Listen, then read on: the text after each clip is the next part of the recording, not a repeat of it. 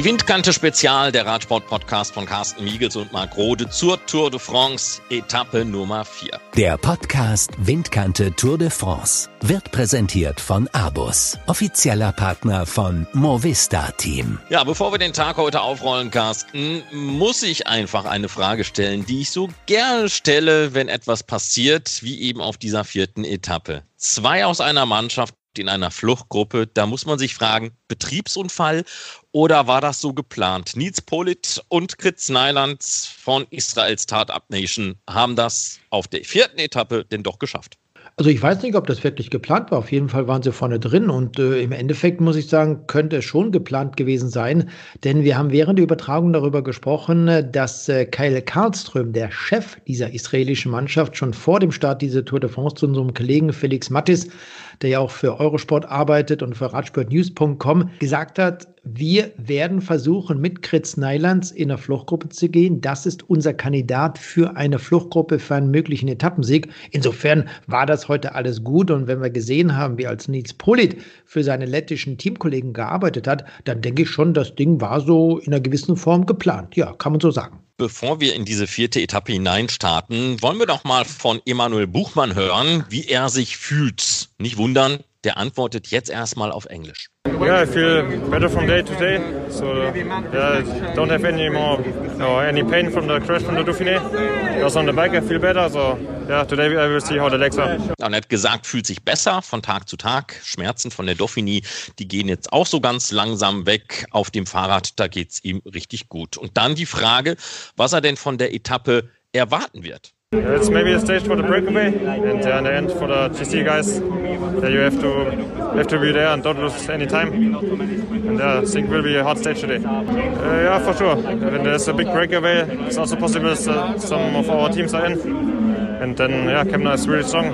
He can also win today. Ja, das ist vielleicht eine Etappe, so sagt er, für eine Fluchtgruppe. Die GC-Fahrer müssen da sein, nicht unbedingt, aber sie dürfen eben auch keine Zeit verlieren. Eine harte Etappe wird erwartet, wenn es eine große Gruppe gäbe. Dann gibt es eben auch die Möglichkeit, dort äh, Lennart Kemner zu platzieren, denn der sei in der Lage, so eine Etappe auch zu gewinnen. Tja, das kam dann ja schon ein bisschen anders, denn vom Bora ans Grohe war niemand in der Fluchtgruppe. Und er selbst, Emanuel Buchmann, vielleicht im Angriffsmodus? Ich glaube, attackieren macht bei dem Berg wenig Sinn. Der ist ja echt nicht so steil und als starkes Team kann man das auch ganz gut kontrollieren. Ich denke, da wird es jetzt nicht allzu große Abstände geben heute, aber ja, Zeit verlieren kann man auf jeden Fall und da muss man aufpassen. Ja, Carsten, kommen wir doch mal also, zu diesem Tag. Ein Tag mit der ersten Bergankunft. Ja, es war eine schöne Etappe und so wie es von vielen eigentlich erwartet war, es wurde auf Angriff gefahren, es war eine sehr schnelle Etappe, das hat auch Enrico Peutschke, der sportliche Leiter der Bora Hans im Nachhinein noch einmal gesagt und es waren 160,5 Kilometer, 3200 Höhenmeter, also wieder ein ständiges Hoch und Runter. Auxerre Merlet, der Zielort, äh, bereits zum fünften Mal in der Geschichte der Tour de France Etappenankunftsort, klar, Bergankunft in diesem Skiort und Cisteron, dort wo gestern die Etappe zu Ende gegangen ist, das war heute der Start dort um 13.25 Uhr ging es inoffiziell los.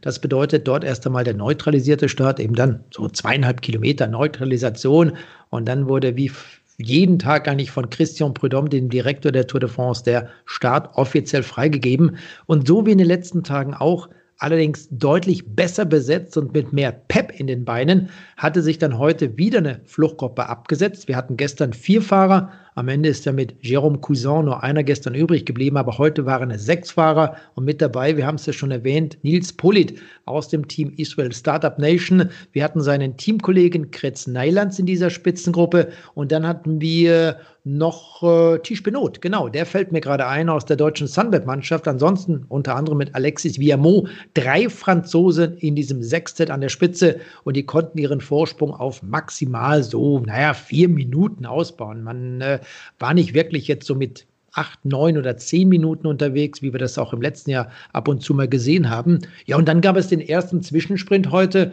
nach 51 Kilometern und den hat der Nils dann für sich entschieden. Ich denke, die Punkte waren ihm dann nicht wirklich wichtig, aber immerhin gab es für den Sprintsieger dort 1500 Euro. Das ist ja auch nicht ganz unwichtig, denn die Mannschaften gucken auch hier auf den Kontostand nach den Etappen, nach der ersten Woche, nach der zweiten und vor allem am Ende dieser Rundfahrt. Nils gewann diesen Sprint und was interessant war bei diesem Sprint, also nach ungefähr 50 Kilometern, war die Situation um Peter Sagan. Er hat sich dort dann wiederum ein paar Punkte sichern können, war vor Alexander Christoph, hat sich bei diesem Zwischensprint auch noch vor den anderen Sprintern im Endeffekt gut platziert, so dass Peter Sagan heute die Punktewertung, also den Kampf um das grüne Trikot, verteidigt hat. Der ist damit durch. Sam Bennett aus der, der König Quickstep-Mannschaft konnte ja punktgleich an ihn herankommen. Aber Peter Sagan hat auf jeden Fall erst einmal dieses Trikot verteidigt. Alexander Christoph ist um eine Position weiter nach unten gerutscht. Und das war dann erst einmal das Thema in der Anfangsphase dieser Etappe. Spitzengruppe immer noch vorne. Dann gab es die Bergwertungen insgesamt heute fünf an der Zahl inklusive der Etappenankunft in Orsières-Mellet. Und diese Bergwertung hat sich dann Quentin Paché aus dieser Spitzengruppe sichern können. Er startet ja für das Team B&B Hotels Vital Concept KTM. Das sind die Räder, mit denen die Mannschaft aus Frankreich unterwegs ist. Er gewann die erste Bergwertung, die zweite Bergwertung, die dritte Bergwertung. Und dann hat sich das Ganze so ein bisschen auseinandergezogen. Nils Polit hat immer wieder attackiert, war zeitweise dann auch mal alleine unterwegs, hat sich dort wirklich äh, voll in den Dienst seines Teamkollegen gesetzt. Also Kritz Neilands war dann am Ende auch derjenige, der attackiert hat. Er wurde dann sieben Kilometer vor dem Ziel, als man hinten im Hauptfeld das Tempo immer wieder forciert hatte. Stark an dieser Nachführarbeit beteiligt war auch Toni Martin, der Teamkollege von Primus Roglic. Und dann ging es hoch zum Etappenziel und diese letzte Steigung war dann etwas mehr als sieben Kilometer lang, hatten dort eine Steigungsangabe im Schnitt, lag die so bei 6,7 Prozent. Und dann kam es zum Sprint dort oben und den Sprint hat dann am Ende dieser 160 Kilometer Primus Roglic gewonnen vor seinem Landsmann Tadej Pogacar, startet ja im Team der Vereinigten Arabischen Emirate und ganz stark muss man an dieser Stelle sagen, Guillaume Martin aus der französischen Cofidis-Mannschaft. Er wurde Dritter heute, hat ja selber kurz vor dem Ziel nochmal angegriffen, hätte also heute der nächste französische Etappensieg sein können. Nairo Quintana wurde dann noch Vierter und der einzige, na, ich will nicht sagen Schwachpunkt, um Gottes Willen, das wäre völliger Blödsinn, aber der einzige Rennfahrer aus diesem engen Kreis der Favoriten, der etwas Zeitrückstand hatte, das war Emanuel Buchmann, der wurde heute 17. mit neun Sekunden Rückstand und Mark Hirschi, der Führende in der Nachwuchswertung. Er hat das Ziel heute als 28. erreicht mit 38 Sekunden Rückstand. Ja, man hatte ja bei Israels Startup Nation darauf gehofft, dass Dan Martin gegebenenfalls etwas länger so ein bisschen mittanzen kann. Jetzt gab es den ersten ernsten Berg und da kriegt der Arme gleich mal mehr als drei Minuten um die Ohren geprügelt. Der hat ja schon sehr, sehr früh an diesem letzten Anstieg die Ohren hängen gelassen. Ähm, fand ich, kam auch überraschend, oder? Ja, nee, muss ich dir widersprechen, Marc. Das kam eigentlich nicht wirklich überraschend, denn äh, Daniel Martin war anfangs der Tour de France wie so viele andere, keine Ahnung, über 100 Radfahrer lagen ja dort zwischenzeitlich mal gerade am Samstag auf der Straße im äh, Kreuzbein eine Verletzung zugezogen und es ist so, wie die Mannschaft das sagt, eine Art Kreuzbeinbruch. Dieses Kreuzbein befindet sich dort in der Steißbeinnähe und äh, das sind Schmerzen. Da möchte ich nicht wirklich lange auf dem Rad sitzen, so wie heute wieder über vier Stunden Radrennen bestreiten, von gestern, vorgestern ganz zu schweigen. Und Daniel Martin ist einfach nicht fit. Und das ist der Grund, warum er eben hier diesen großen Rückstand hatte bei der ersten Bergankunft dieser Tour de France. Ich hoffe eigentlich, dass er irgendwann wieder einigermaßen fit ist, dass Daniel Martin hier bei dieser Tour genauso wie seine Teamkollegen Polit, Greipel und Co. auf Etappensieg fahren können. Aber das war es dann auch gewesen. Eine Gesamtwertung bei der Tour de France wird es für Daniel Martin in dieser Form sicherlich 2020 nicht geben.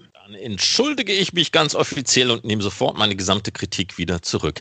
Letztlich ist aber heute, so wie es ja viele vorausgesagt haben, nichts passiert, was jetzt die Gesamtwertung für die nächsten Tage anbelangt. Ähm, aber eins bleibt doch festzuhalten, das, was heute passiert ist auf dieser vierten Etappe, ist eigentlich ein Spiegelbild dessen, was wir seit dem Restart erlebt haben. Vor allem das, was wir bei der Tour de l'Ain erlebt haben. Das war ja mal so ein erster Test für die großen Favoriten. Favoriten. Wie steht's denn mit den anderen? Und genau dieses Spiegelbild sehen wir heute eigentlich. Primus Roglic gut drauf, hat das auch nochmal unter Beweis gestellt. Also in diesem Duell Jumbo Fisma gegen Ineos Grenadiers 1 zu 0 für die Schwarz-Gelben. Und auch das hat man bei der Tour de l'Ain gesehen, dass im Moment die niederländische Mannschaft so zacken die Nase einfach vorne hat. Und das mit Guillaume Martin kam jetzt auch nicht irgendwie aus dem Himmel gefallen, denn der baute seine Form tatsächlich in dieser nur ganz kurzen Zeit seit dem Restart auf ist jetzt da, wo er eigentlich hingehört. Und äh, alles andere war jetzt auch keine große Überraschung. Die ersten 16 alle in der gleichen Zeit. Ja, und dann hast du ja gesagt, diese Zeitabstände ab neun Sekunden angeführt von Emanuel Buchmann. Ja, dieser Guillaume Martin, den müssen wir noch mal kurz erwähnen, der ist 27 Jahre alt, kommt aus Paris, aus der französischen Hauptstadt, dort, wo hoffentlich dann in einigen Wochen, sprich am 20. September, diese Rundfahrt zu Ende gehen wird. Der war im letzten Jahr schon Zwölfter in der Gesamtwertung der Tour de France. Der fährt immer so ein bisschen unter dem Radar, vor allem im Schatten von Romain Bardet und im Schatten von Thibaut Pinot. Und das ist vielleicht sein Vorteil. Heute Etappendritter geworden. Er hat sich dadurch in der Gesamtwertung auch deutlich verbessern können. Das ist für den 27-Jährigen sicherlich ein Riesenerfolg, ist aktuell sogar auf Platz 5 in der Gesamtwertung, hat sich um vier Plätze verbessert, 13 Sekunden Rückstand. Der kam, bekam ja heute auch nochmal vier Sekunden Zeitbonifikation. Aber da können wir gleich nochmal drüber sprechen, Marc. Was ich noch kurz erwähnen wollte, war diese Kuriosität heute, das Leitplankenrutschen von Tisch Benot aus der Sudal, aus der Sudal sage ich Blödsinn, aus der Sunweb-Mannschaft, also nach äh, fünfeinhalb Stunden kommentieren reicht es dann langsam auch. Nein, aus der Sunweb-Mannschaft. Denn er ist dort in einer Linkskurve weggerutscht. Das Rad und er knallten gegen die Leitplanke. Irgendwie brach die Sattelstütze noch ab. Man hat das Rad dann ziemlich schnell zur Seite geräumt und er stand wieder auf. Ich habe schon Schlimmstes befürchtet, ähnlich wie bei Remco Evenepoel im Rahmen von äh, der Lombardei-Rundfahrt. Aber das war heute glücklicherweise nicht so. Tisch Benot stand auf, bekam das Ersatzrad vom Teamwagen und fuhr dann weiter und hat dann kurze Zeit später, drei, vier Kilometer später, als die Kamerin auf ihn gerichtet war, den Daumen hoch gezeigt. Also ihm geht's gut. Das sah dramatisch aus. Insofern kann man auch so ein bisschen von einer Kuriosität des Tages sprechen. Er ist dann auch ins Ziel gekommen. Ja, und das war's dann auch schon. Die Etappe war schnell, wie ich vorhin schon sagte, aber besondere Dinge geschahen heute eigentlich nicht, bis auf die Tageswertung, die Gesamtwertung. Und ich denke, die wollen wir auch mal so im Einzelnen durchsprechen. Bevor wir aber zu den Sonderwertungen kommen, du hast mich ja gestern animiert, weil, weil ich ja im Moment der Ungarn-Beauftragte äh, ja, des Senders ja, bin. Das bist du. Äh, es das hat wird ja doch morgen noch sein. es hat ja eine Parallele gegeben zwischen der Tour de France heute und der Ungarn-Rundfahrt, denn Kritz Neilands, der hat im vergangenen Jahr die Gesamtwertung der Ungarn-Rundfahrt gewonnen. Ja, heute in der Fluchtgruppe gewesen bei dieser Tour de France. Ja, und da gleich das nächste Rätsel, was wir lösen müssen. Äh, Jakub Maretzko, der bügelt im Moment alles nieder, was daherkommt. Hätten wir ihm so gar nicht zugetraut. Und äh, jetzt kommt auch etwas sehr Kurioses. Das Team CCC bis zum Shutdown mit nichts auf der Habenseite und seitdem Corona zumindest mal krisenmäßig vorbei ist und der Radsport wieder durchstarten kann, haben die jetzt schon sechs Siege gefeiert. Also denen kam diese Pause ja wohl sowas von recht. Ja, Marco Jakob Maretschko, ich glaube, das hat heute mal irgendwann auch unser Kollege Robert Bengsch gesagt. Das ist jetzt zwar ein sehr, sehr schneller Rennfahrer, aber nicht vergleichbar mit diesen Weltklasse-Sprintern. Bei diesen kleineren Rundfahrten, Ungarn-Rundfahrt ist, glaube ich, 2.1, da kann er schon noch mit vorne rumfahren. Aber Jakob Maretschko aus Italien hätte nie eine Chance bei der Tour de France um den Etappensieg mitkämpfen. Aber für ihn persönlich gutes Zeichen. Wenn das so weitergeht, wird er auch im nächsten Jahr kein Problem haben, einen Vertrag bei der Mannschaft zu kommen. Also das ist doch schon mal ein gutes Ergebnis. Glückwunsch. Das soweit zu Ungarn. Jetzt zu den äh, Wertungen bei der Tour de France. Carsten, stoßt du mal mit dem gelben Trikot an. Ich soll anfangen mit dem gelben Trikot. Ich würde vielleicht noch mal kurz über den Etappenverlauf beziehungsweise über das Ergebnis reden, wenn das in Ordnung ist. Ja, bitteschön. Ja, also Primus Roglic haben wir angesprochen. Er hat heute die Etappe gewonnen und das nach einer Fahrzeit von 4 Stunden, 7 Minuten und 47 Sekunden. Pogacar, sein Landsmann auf Platz 2, das erinnert so ein bisschen an die slowenische Meisterschaft, denn dort wurde auch Pogacar Zweiter hinter Primus Roglic im Straßenrennen. Dann hatten wir Guillaume Martin, Nairo Quintana und Alaphilippe auf den nächsten Plätzen, gefolgt von Miguel Angel Lopez, Egan Bernal, Thibaut Pinot, Miguel Lander, Adam Yates, Dumoulin und so weiter und so fort. Und leider, wie vorhin schon gesagt, etwas weiter unten auf Platz 17 Emanuel Buchmann mit einem Rückstand von neun Sekunden auf die Führenden. Sebastian Reichenbach als bester Schweizer auf Platz 25. Das ist der Teamkollege von Thibaut Pinot und er hat einen Rückstand von 28 28 Sekunden, war in der Gruppe mit Daniel Felipe Martinez und Sergio Higuita, dem kolumbianischen Meister. Und kurze Zeit später, waren 10 Sekunden, kam dann Mark Hirsch ins Ziel im weißen Trikot des besten Nachwuchsfahrers. Pierre Roland direkt an seinem Hinterrad. Der hatte übrigens auch heute nochmal versucht, kurz vor dem Ziel anzugreifen. Aber das bedeutet, dass Mark Hirschi in der Nachwuchswertung erst einmal raus ist. Maximilian Schachmann aus Berlin, der wurde heute 56. mit einem Rückstand von 3 Minuten und 22 Sekunden. Lennart Kemner auch um die 3, 4 Minuten Rückstand als 59. Aber das ist ja für die beiden dann eh nicht so dramatisch. Es geht darum, dass wir Manuel Buchmann eine Schadensbegrenzung betreibt. Und das hat er heute geschafft. Selbst Enrico Peutsch hat gesagt, es war eine schwere Etappe, eine schnelle Etappe. Aber neun Sekunden, das ist jetzt nicht die Welt. Nur die Tatsache, dass eben Emanuel Buchmann durch diese neun Sekunden in der Gesamtwertung auch eine Position verloren hat, ist jetzt 17.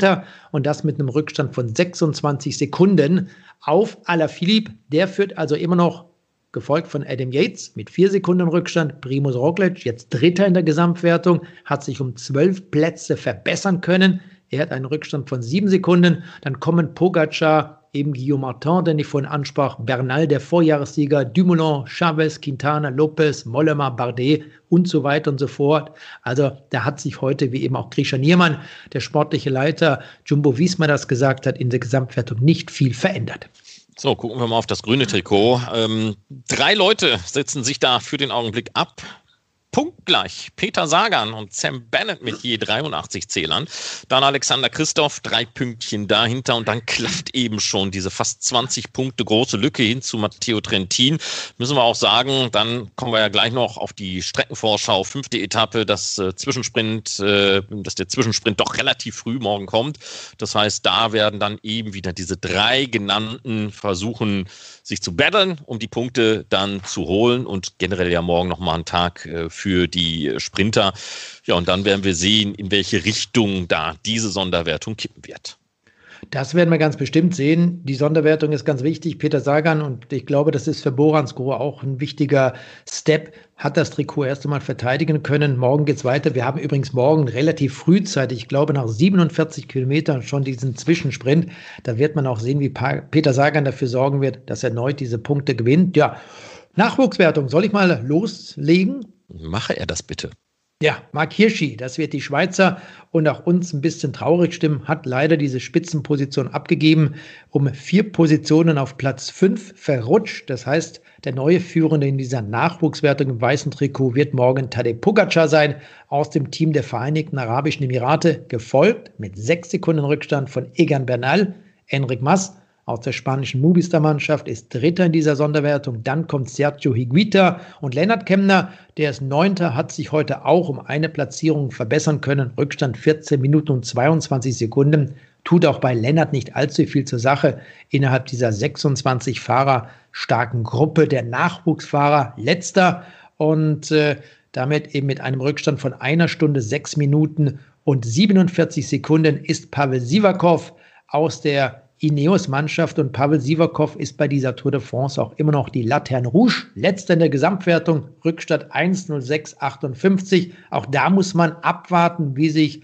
Pavel Sivakov in den nächsten Tagen erholt von seinem schweren Sturz am letzten Wochenende. Und sollte das gelingen, dann wird er eben immer noch auch im Hochgebirge ein wichtiger Helfer an der Seite von Egan Bernal sein. Tja, und äh, in den Bergen im Moment der beste Benoit Cosnefroy, 21 Zähler, ähm, das sind für den Augenblick neun mehr als Michael Gogel von NTT Pro Cycling. Auf der zweiten Position hat Primus Roglic hat sich heute die zehn Punkte im Ziel geholt bei der Bergwertung, wo man dann auch gleich angekommen ist. Aber den klammer ich auch mal für das große Ganze so ein bisschen aus. Denn der fährt ja hier auf Gesamtwertung. Dem ist eigentlich die Bergwertung völlig Bohne interessiert ihn gar nicht. Der wird natürlich seine Bergpünktchen holen. Dann, wenn es drauf ankommt, jeweils im Finale beziehungsweise dann auch im Ziel.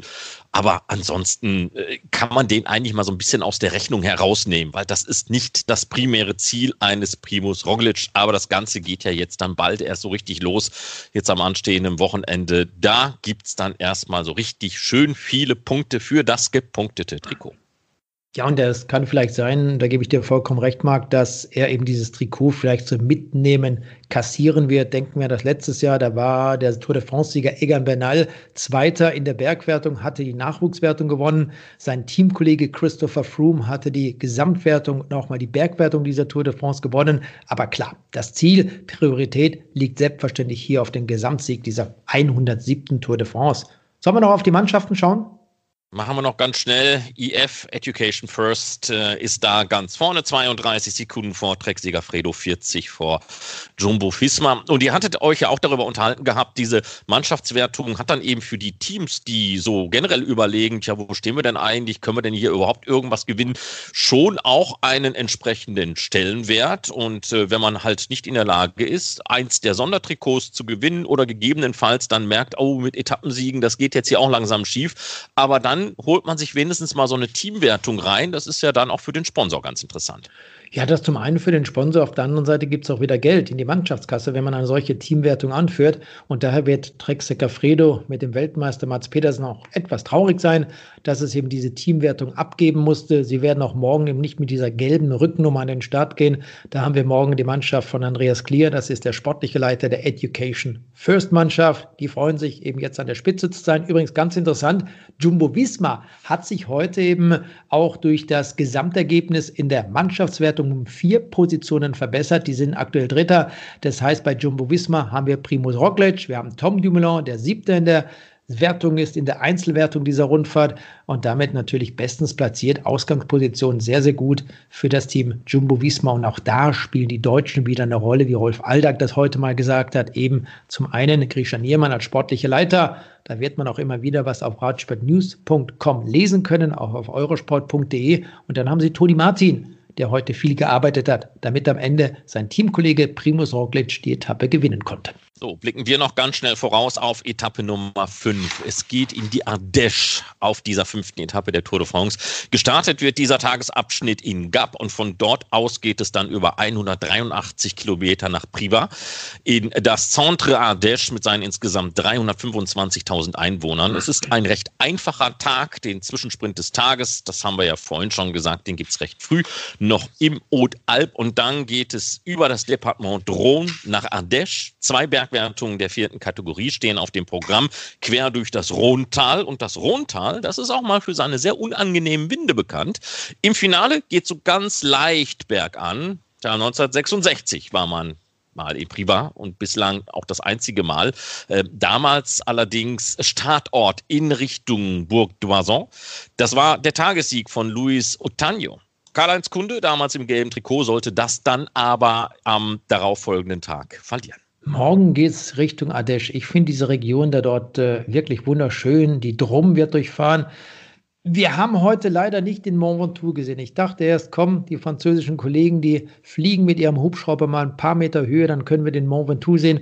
Aber wir fahren ja morgen quasi durch dieses Gebiet des Mont Ventoux. Vielleicht gibt es morgen den Blick auf diesen kahlen Riesen der Provence, aber die Drum und die Ardèche, ich finde es persönlich dort wunderschön und du hast die Etappenankunft angesprochen. Das ist wirklich schon ziemlich heftig, was da am Ende dieser morgigen Etappe auf die Rennfahrer wartet. Das wird eine spannende Etappe und wir hoffen ja noch, dass Peter Sagan eine Etappe gewinnt. Jens Vogt sagt, nein, das wird nicht funktionieren. Er glaubt nicht, dass Peter Sagan noch eine Etappe bei dieser Tour de France gewinnt. Allerdings hat Vogt auch gesagt, er geht davon aus, dass Peter Sagan oder Matteo Trentin am Ende dieser Rundfahrt in Paris in Grün ankommen wird. Aber die Etappe könnte morgen ein wichtiger Hinweis sein. Ist Peter Sagan der, den wir vor Jahren schon bei der Tour de France kennengelernt haben, als er genau solche Etappenankünfte wie die morgige im Privat gewonnen hat? So, dann soll es das gewesen sein an der Stelle. Es sei denn, du hast noch irgendwas und möchtest noch mal den Finger heben? Nein, ich habe heute nicht das letzte Wort. Okay, dann habe ich das. Bis morgen, macht's gut. Dann haben wir auch die nächsten Etappen für euch in der Nachbereitung und in der Vorschau. Also, au revoir, bonne nuit, bis dann. Au revoir. Der Podcast Windkante Tour de France wird präsentiert von Abus, offizieller Partner von Movista Team.